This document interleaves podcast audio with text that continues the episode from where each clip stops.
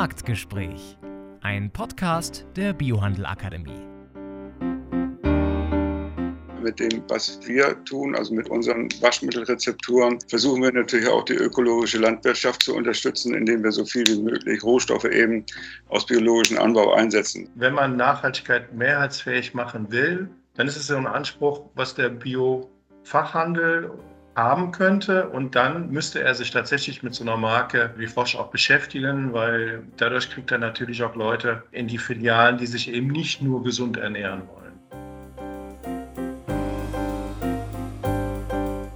Herzlich willkommen zu einer neuen Podcast-Folge Marktgespräch von der Biohandel Akademie. Mein Name ist Leon Ginzel und in dieser Ausgabe ja, geht es um eine Nachlese des letzten Marktgesprächs, der 14. Ausgabe mittlerweile. Und das große Thema des Marktgespräches war 30% Bio auf dem Acker und im Regal. Wie schaffen wir das? Es war ein sehr spannendes, abwechslungsreiches Programm an dem ganzen Tag. Es ging vormittags los mit einer sehr energetischen Rede, mit einem Grußwort von Tina Andres vom Bund Ökologische Lebensmittelwirtschaft, gefolgt von einer Runde aller wichtigen Anbauverbände, aller Bio-Anbauverbände. Ein sehr interessanter Vormittag und ging dann über in einen Vortrag von Professor Dr. Stefan Rüschen von der Dualen Hochschule Heilbronn, wo es nochmal um die Situation des Bio-Lebensmittelmarktes ging und zwei Diskussionsrunden anschließend gab es dann mit Vertretern der Branche und genau die werde ich jetzt in zwei Podcast-Ausgaben nochmal zusammenfassen, weil sie einen ziemlich guten Einblick in die Praxis geben und auch Inspiration liefern können auf dem Weg zu 30 Prozent Bio. Also jetzt zwei Ausgaben. Die erste kommt jetzt und beschäftigt sich mit der ersten Runde am 14. Marktgespräch am Nachmittag. Und Thema war und ist deshalb heute auch in diesem Podcast ökologische, umweltfreundliche Wasch- und Reinigungsmittel. Zwei Unternehmen haben diskutiert, die eigentlich jede und jeder kennt aus dem Biogeschäft bzw. aus dem Drogeriemarkt. Zu Gast waren nämlich Jürgen Hack, Geschäftsführer von Soda Sahn und Wolfgang Feiter, er leitet die Marketingabteilung von Frosch. Und äh, ja, Sodasan, das nochmal kurz zur Einordnung, gibt es nur im Biofachhandel. Frosch steht bei vielen Läden im Lebensmitteleinzelhandel und auch bei den großen Drogerieketten im Regal. Beide Unternehmen wurden für ihr Umweltengagement und die nachhaltigen Innovationen mehrfach bereits ausgezeichnet, unter anderem mit dem Deutschen Umweltpreis oder dem Deutschen Nachhaltigkeitspreis. Und das Ganze ist auch deswegen eine sehr spannende Runde gewesen, weil sie durchaus verschiedene Ansätze verfolgen, um nachhaltig und ökologisch etwas voranzutreiben. Wir hören Zunächst mal Jürgen Hack. Er ist Geschäftsführer von Sodasan, ein Biopionier der ersten Stunde, wie es immer so schön heißt. Und er beschreibt den Ansatz seines Unternehmens aus Norddeutschland so. Ja, das Credo letztendlich, dass man nicht nur ein, äh, ein ökologisch sinnvolles Produkt hat, sondern eben das ganze äh, Szenario, was es umgibt. Also heute sprechen wir natürlich auch über Lieferketten, über Verpackungen, über Handelswege, über Vermarktungssituationen, das alles mit einbezieht wir sind angetreten, letztendlich das Machbare aufzuzeigen. Ja, dieses Machbare aufzuzeigen, kann man auch am besten im Naturkostfachhandel umsetzen, so Jürgen Hack noch weiter. Frosch hingegen kommt über ein deutlich größeres Volumen und das war äh, nicht immer so. Ja, am Anfang waren ökologische Putzmittel eine kleine Nische, erzählt Wolfgang Feiter, Marketingleiter von Frosch. Es hat sich die letzten 15 Jahre nochmal deutlich verändert. Da haben wir auch einiges dafür getan. Also das war nicht nur einfach eine gesellschaftliche Veränderung oder so eine Bewusstseinsveränderung. Haben da so unseren Weg gefunden und unsere Vision ist ganz klar die, dass wir sagen, wenn man es tatsächlich macht, um ein bisschen was, ich sag's mal, das klingt immer ein bisschen pathetisch, für die Welt was zu verbessern, muss man auch Mehrheiten erreichen. Das, das ist uns halt sehr wichtig, dass wir versuchen, auch Dinge zu tun, die wir, ähm, ja, womit wir dann auch viele Leute abholen in jedem dritten Haushalt steht ein Froschprodukt mittlerweile in Deutschland. Das ist eine ziemlich beeindruckende Zahl. Was sind die Erfolgsfaktoren? Nochmal Wolfgang Feiter. Es sind im Prinzip zwei Stichworte, die man da nennen muss. Das ist einmal die Wahrhaftigkeit, aber dann neben der Wahrhaftigkeit ist im Prinzip der Schritt der Verbrauchernähe unheimlich wichtig. Nachhaltigkeit lässt sich in unseren Kanälen nicht nur über Nachhaltigkeit verkaufen. Äh, wenn man da eine Verbindung schafft und dann auch sagt, das tut dir auch gut. Und das hat der Frosch mit Sicherheit ziemlich, ziemlich gut gemacht, weil sonst wäre die letzten 20 Jahre auch nicht so gewachsen. Verlässlichkeit und gesunde Waschmittel spielen bei den KundInnen laut Feiter eine große Rolle. Im Naturkostfachhandel, wo eher Lebensmittel gekauft werden, sind solche Argumente ja schwer zu kommunizieren, glaubt Sodasan-Geschäftsführer Jürgen Hack unser Weg ist, was müssen wir machen, um noch ökologischer zu werden. Und dann haben wir hinterher das Kommunikationsproblem, den Verbraucherinnen und Verbrauchern das klarzumachen, warum machen wir diese Dinge, auch wenn sie komplizierter und teurer sind. Wir sind ein kleines Team, bei unserer Firmengröße können Sie sich das vorstellen, dass wir auch sehr, sehr wenig Ressourcen natürlich in F&E haben. Und wir müssen also mit dem kleinen Team und mit den selbst auferlegten Beschränkungen, was das Rohstoffportfolio anbelangt, müssen wir Produkte äh, entwickeln, die den Verbraucherinnen und Verbrauchergewohnheiten entsprechen. Und dann dürfen sie auch noch nicht teurer sein oder zumindest nicht so teuer, dass man sie nicht mehr verkaufen kann. Im Innovationsfokus von Sodasan, Stichwort ganzheitlicher Ansatz, stehen auch neue Verpackungslösungen, die Lust machen auf Nachhaltigkeit und Bio, weil sie zeigen, wir sparen noch mehr Plastik, wir denken weiter. Es geht natürlich auch darum zu reduzieren. Und äh, wir haben, ich weiß nicht vor wie vielen Jahren, vor einigen Jahren eben, haben wir uns von den Kanistern verabschiedet für Großgewinde und haben durch diese Back-in-Box, was ja schon bekannt war für, für Apfelsaft und Wein und möglicherweise andere Dinge auch, haben wir das für Waschmittel entwickelt und so auch also wesentliche Mengen an Plastik eingespart. Auch Frosch setzt viel auf Verpackungsinnovation, weniger Plastik, Altplastik, das verarbeitet wird.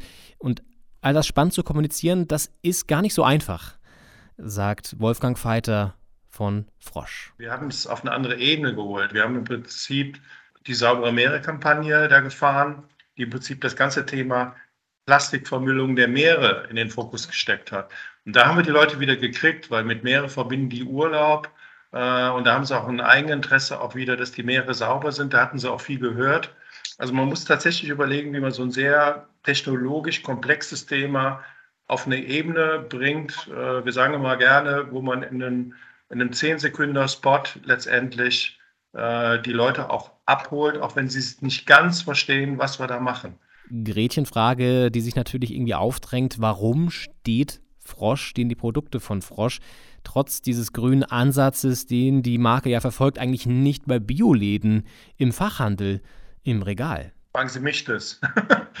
Müssen Sie eigentlich ja. den Biofachhandel fragen.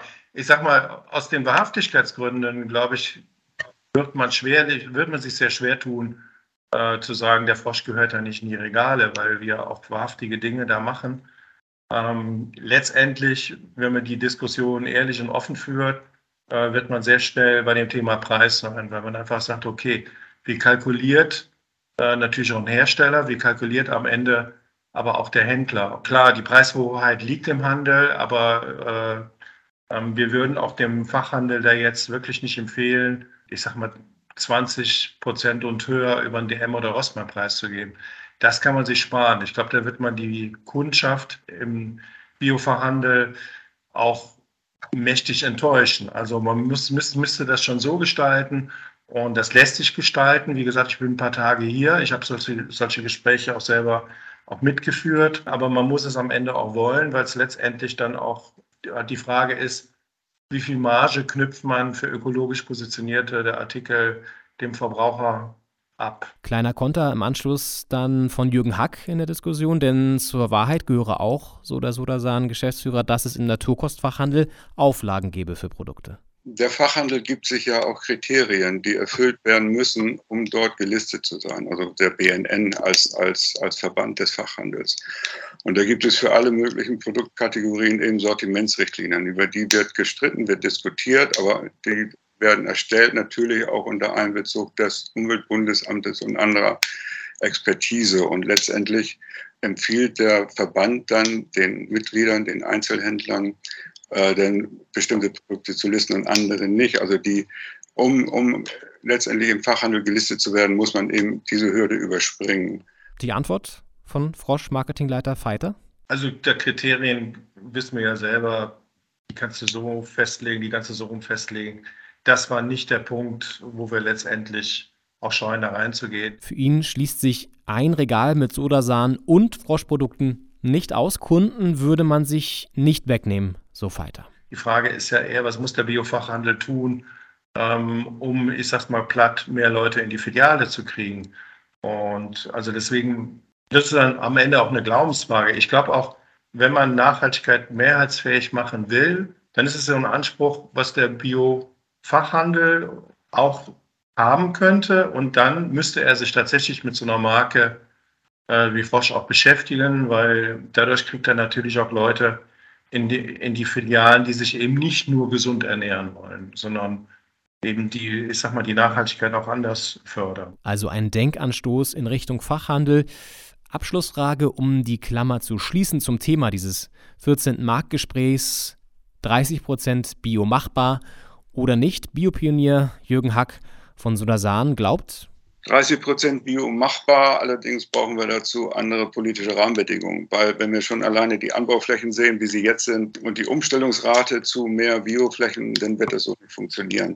Wir selber würden schon und werden auch alles dazu beitragen, was wir können, weil mit dem, was wir tun, also mit unseren Waschmittelrezepturen, versuchen wir natürlich auch die ökologische Landwirtschaft zu unterstützen, indem wir so viel wie möglich Rohstoffe eben aus biologischem Anbau einsetzen. Das heißt, wir haben sehr viel Seife in unserem Produkt Produkten. Die Seife stellen wir aus, pflanzlichen Fetten und Ölen her.